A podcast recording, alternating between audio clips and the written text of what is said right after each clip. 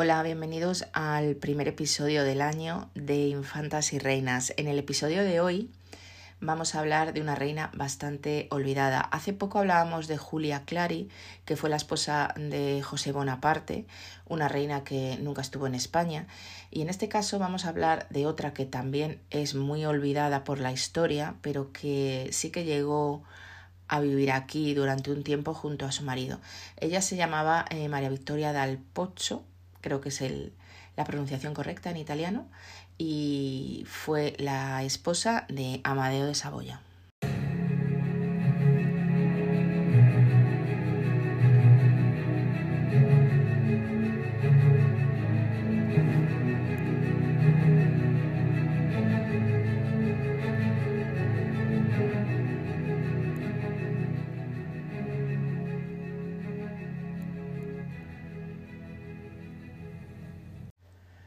Bueno, em, María Victoria, para empezar, tenía unos apellidos que llamaban y llaman mucho la atención, por lo menos al oído español, porque ella se llamaba María Victoria dal Pozzo de la Cisterna, y eso dio lugar a ciertas bromas en la época. Ella había nacido en París el 9 de agosto de 1847 y murió en San Remo, que es una localidad de la actual Italia, el 8 de noviembre de 1876. Su padre era príncipe, de hecho le legó a ella este título de, princesa de la Cisterna y su madre era una condesa de Centro Europa. Bueno, eh, María Victoria mm, pertenecía a una familia que tenía mm, bastantes posibles, entonces esto le permitió tener una educación bastante completa para la que se llevaba en la época, por ejemplo, era una reina que hablaba seis idiomas, esto es muchísimo. Acordaos de cuando hablábamos hace poco de si las reinas hablaban idiomas o de que si que se casaban con el rey francés hablaban francés o no. Bueno, pues normalmente no. Pero cuando ya nos acercamos más a la etapa presente, la formación de estas princesas se tenía un poco más en cuenta, ¿no? Ella era católica, o sea que era pues una candidata a la mano de cualquier príncipe católico bastante buena. María Victoria tuvo dos tragedias antes de casarse con Amadeo. En primer lugar, murió su padre. A raíz de la muerte de su padre, la madre entró en un proceso de mm, alteración psiquiátrica o psicológica, una especie de locura. No quería enterrar al marido Em, tuvo a las hijas porque eh, María Victoria tenía una hermana que se llamaba Beatriz, entonces las tuvo con ella dentro de su residencia, no las dejaba salir. Finalmente, la hermana pequeña, Beatriz, también eh, muere brevemente después que su padre, y entonces se quedan solas la madre y María Victoria. Quizá su vida hubiera ido por otros derroteros si no fuera porque el Amadeo de Saboya, el que fue luego rey de España, en aquel momento era solo duque de Aosta, estaba convaleciente de unas heridas en una batalla y le habían hablado de esta princesa, porque esa princesa parece ser que era en su juventud muy guapa y tenía muy buena fama y la llamaban la Rosa de Turín. Entonces Amadeo oyó hablar allí en el hospital de la Rosa de Turín y se empeñó en conocerla y finalmente la conoció y le dijo a su padre que quería casarse con ella.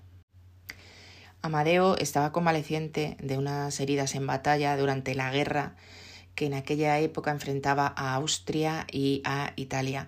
Vamos a hablar un poco de él para saber de dónde venía este Amadeo que quiso conocer a la Rosa de Turín. Amadeo era hijo de Víctor Manuel II de Saboya, de la Casa de Saboya, que fue el primer rey de Italia, de la Italia unificada. Su madre era una archiduquesa austriaca que además era bisnieta de Carlos III, Carlos III de España, es decir, que Amadeo mm, descendía de los Borbones que había habido anteriormente en nuestro país. El hermano mayor de Amadeo, que se llamaba Humberto, fue el que sucedió a su padre, sería el rey Humberto I, y a él le dieron el título de duque de Aosta. Y con este título de duque de Aosta fue con el que se presentó a María Victoria. Convenció a su padre y el padre pues fue a pedir la mano. Además, antes de la boda le dieron tanto a María Victoria como a su madre el título de Altezas Reales. Esto no era lo normal porque la madre de María Victoria no tenía nada que ver para ser eh, Alteza Real, ni tampoco era normal que se concedieran este tipo de títulos antes de la boda.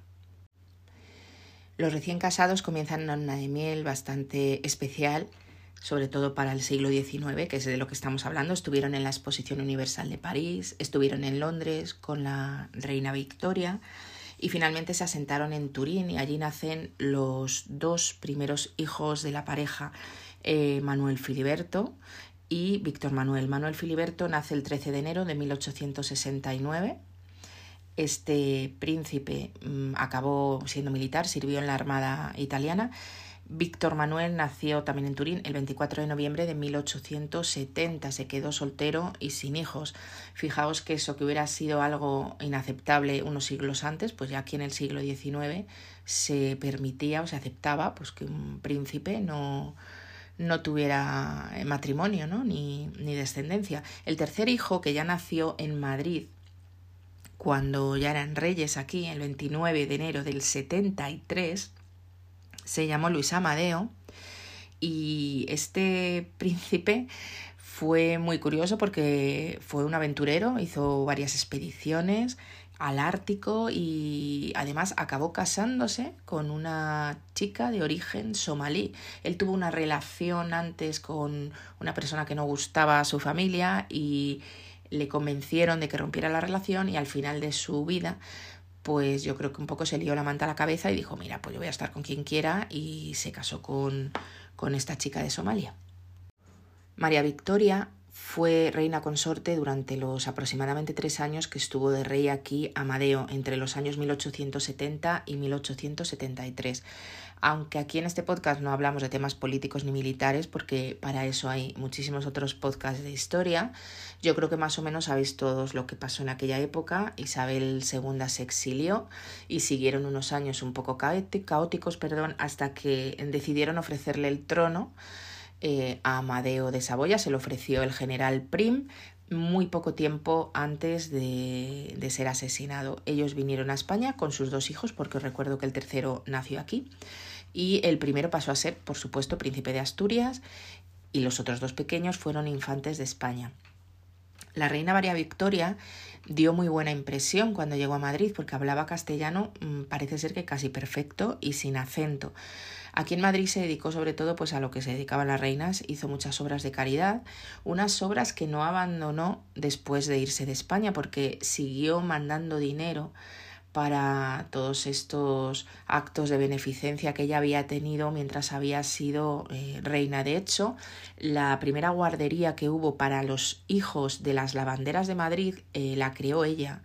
Y en su epitafio, en Turín, donde está enterrada, hay un recuerdo de las lavanderas de Madrid y de otras ciudades a esa reina que tanto las benefició o probablemente que se ocupó de ellas cuando nadie se había ocupado. Tras la caída de Amadeo como rey de España, se a Portugal. Ella prácticamente acababa de dar a luz a ese príncipe Luis que nació en Madrid y posteriormente mm, vuelven a Italia y ella tenía tuberculosis y el rey para intentar que la salud fuera un poco mejor dentro de lo incurable en, en aquel entonces de la enfermedad, compró una villa en San Remo y allí se fueron y allí fue donde murió el 8 de noviembre de 1876. Está enterrada, como os digo, en Turín con ese epitafio tan bonito que le hicieron las, las lavanderas. Amadeo no fue tampoco muy buen marido, él fue infiel a la reina en muchas ocasiones, la reina se enteró de muchas de estas infidelidades. Una de las amantes de Amadeo de Saboya fue eh, una hija de Larra, de Larra, el famoso escritor español eh, romántico, e incluso llegó a tener un hijo con una condesa con quien tuvo también una relación que para colmo el niño al parecer em, era el vivo retrato de su padre porque la condesa estaba casada y tenía más hijos. Pero este hijo pues salió igualito al padre que parece ser que era Amadeo. Tras quedarse viudo, Posteriormente, Amadeo se vuelve a casar en el año 1888 con Leticia Bonaparte, con quien tiene otro hijo, y muere muy poco después, muere en el año 1890. Esta es la corta vida de una de las reinas más olvidadas de nuestra historia, de la que se sabe muy poquito, pero de la que ya tenemos fotos y no cuadros mm, debido a lo cerca que la tenemos, a menos de dos siglos hacia atrás.